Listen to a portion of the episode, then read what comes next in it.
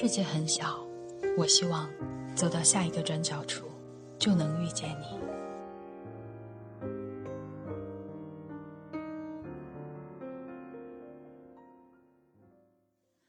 大家好，我是娜娜，我在哈尔滨向你问好。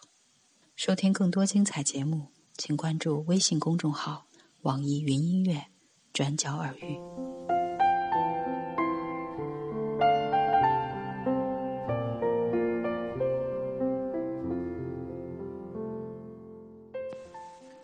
从你开始相信的那一刻起，你的祷告便会被听见。